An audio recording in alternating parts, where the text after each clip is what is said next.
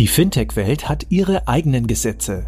Deshalb verpassen dir Payment and Banking und Paytech Law ab sofort wöchentlich deine Druckbetankung zu Rechtsthemen aus der Welt von Payments, Banking, Krypto und Co. Kompakt in wenigen Minuten briefen dich unsere Experten Ali Reza und Frank von Paytech Law einfach und verständlich zu allem, was du wissen musst. In der heutigen Folge widmen wir uns drei Fragen. Erstens, was versteht man unter Tokenisierung versus STO, also einem Security Token Offering? Zweitens, was kann man in Deutschland alles tokenisieren und gibt es Unterschiede zum Ausland? Und drittens, was mache ich, wenn ich meine Tokens zurückhaben möchte? Viel Spaß mit dem heutigen Podcast mit Ali Reza und unserer Gastgeberin Christina Casala. Ali Reza, herzlich willkommen. Wir sprechen über das Thema Kryptoregulierung, über das Thema Tokenization. Im Moment hat man ja das Gefühl, alles und jeder wird tokenisiert. Die Frage an dich, was versteht man eigentlich unter Tokenisierung, insbesondere auch versus STO? Wo ist der rechtliche Unterschied? Ja, hallo Christina, schön, dass ich wieder dabei sein darf. Ähm, Tokenization und STO, das sollte man wirklich auseinanderhalten. Das darf man nicht durcheinander bringen. Wenn man heutzutage von Tokenization spricht, äh, speziell Tokenization of Everything, dann äh, geht man tatsächlich von Assets oder von Equity aus, also wirklich von, von Sachen, von Eigentum, was tokenisiert wird, im Gegensatz zu einem STO, wo man ja eine Verbindlichkeit, eine Schuldverschreibung oder ja, eine Ansprüche tokenisiert. Darum geht es bei Tokenization eigentlich nicht. Bei Tokenization geht es darum, dass man bestimmte ähm, Assets durch ein Token in Umlauf bringt, verkaufen kann, tradable macht.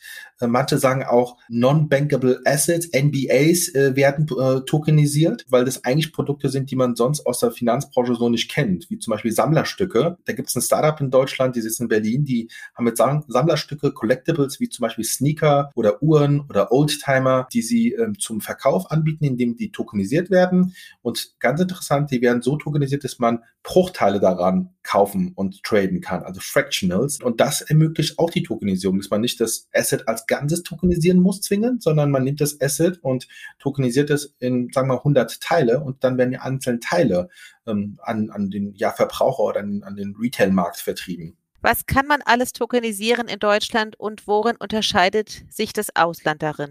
in Deutschland ist tatsächlich ähm, bei der Tokenisierung ist man eigentlich frei. Man kann eigentlich alles tokenisieren, was, was man so hat. Also man, könnte jetzt mein, meine Uhr nehmen oder meinen Sneaker oder etwas, was man wirklich als Sammlerstück dann auch äh, im Markt vertreiben möchte.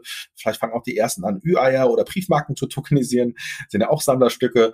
Aber es gibt eine Einschränkung und das ist, äh, wenn es einen bestimmten Formzwang gibt. Zum Beispiel bei Immobilien, also Häusern und Wohnungen und so weiter, gibt es den Formzwang, dass man, wenn man eine Immobilie ähm, ja übertragen möchte, verkaufen möchte oder auch belasten möchte, dann muss man das normalerweise Weise bei einem Notar erstmal aufnehmen, also vom Notar erstmal beglaubigen lassen, dass die, das, zum Beispiel der Verkauf stattfindet oder eine Belastung stattfindet und dann sogar im Grundbuch eintragen. Das heißt, man hat einen doppelten Formzwang und damit äh, würde man, wenn man jetzt auf die Idee kommen würde, zu sagen, ich würde jetzt meine Wohnung oder mein Haus tokenisieren, dann kann man das zwar machen, aber der Käufer, der kann dann nicht mit dem Token ankommen und sagen, ich habe jetzt zehn Prozent des Hauses gekauft, weil dann würde jedes Gericht oder jede Behörde sagen, nein, ähm, es gibt doch den Formzwang, das hast du doch noch gar nicht eingetragen im Grundbuch und du warst ja noch gar nicht beim Notar. Also der Kaufvertrag muss ja auch notariell beurkundet werden.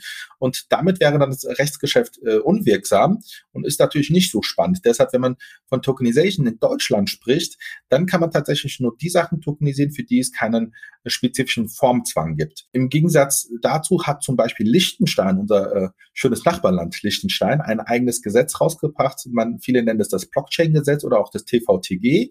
Und dort gilt der Grundsatz, man kann alles tokenisieren, was man auch in einem äh, Liechtenstein amerikanischen Register aufnehmen kann.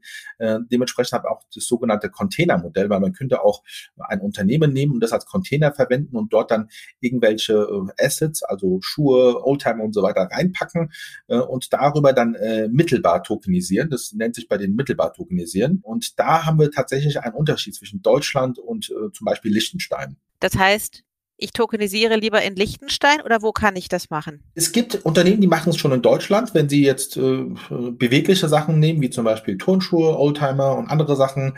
Äh, wenn man eine Immobilie nehmen möchte, äh, also es gibt auch äh, ein schönes Unternehmen in, in Hamburg, was äh, da im Bereich Immobilien Tokenisierung aktiv ist, dann ist es jetzt auch von der, von der Marketing-Story nicht richtig zu sagen, ich habe jetzt äh, die Immobilie tokenisiert, weil das ist ja nicht richtig. Ja?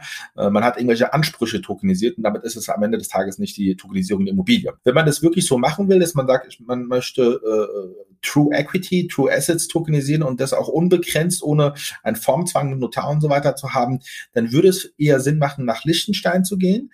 Ähm, und das Spannende ist halt, man könnte theoretisch nach Liechtenstein gehen als deutsches Unternehmen, dort tokenisieren und dann äh, es nach Deutschland vertreiben also in Deutschland zum Verkauf anbieten. Das funktioniert auch. Da haben wir auch äh, einige Unternehmen, die auch mit uns zusammenarbeiten, mit denen wir das schon gemacht haben, die jetzt auch bald im Markt aktiv sein werden. Also das ist auch eine Option tatsächlich.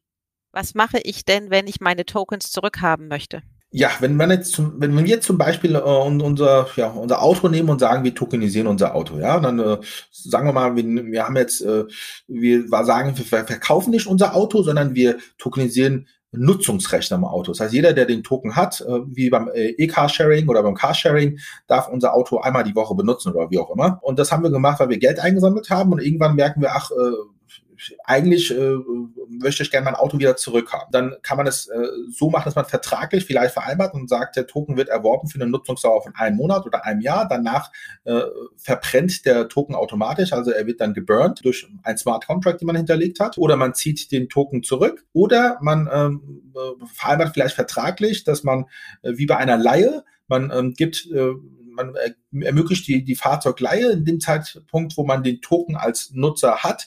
Und wenn ich jetzt als äh, Fahrzeugeigentümer gerne aber mein Auto wieder selbst benutzen möchte, dann wird das vereinbart, dass ich dann den Token zurückkaufen muss. Dann gebe ich das Geld zurück an den Tokeninhaber, kaufe den Token zurück und dann darf er das Fahrzeug nicht mehr benutzen. Diese Möglichkeit gibt es auch. Das kann man sich selbst vertraglich äh, zurechtlegen, wie es einem am besten passt. Okay, ganz viel gelernt zum Thema Tokenization. Vielen Dank, Ali Reza. Das war alles legal. Fintech recht kompakt für dieses Mal. Wir freuen uns, wenn ihr uns auf eurer Lieblings-Podcast-Plattform abonniert. Übrigens, wenn ihr noch tiefer in die Welt des Fintech-Rechts eintauchen wollt, dann abonniert unbedingt auch Paytech Talk, der Podcast von Payment Technology Law.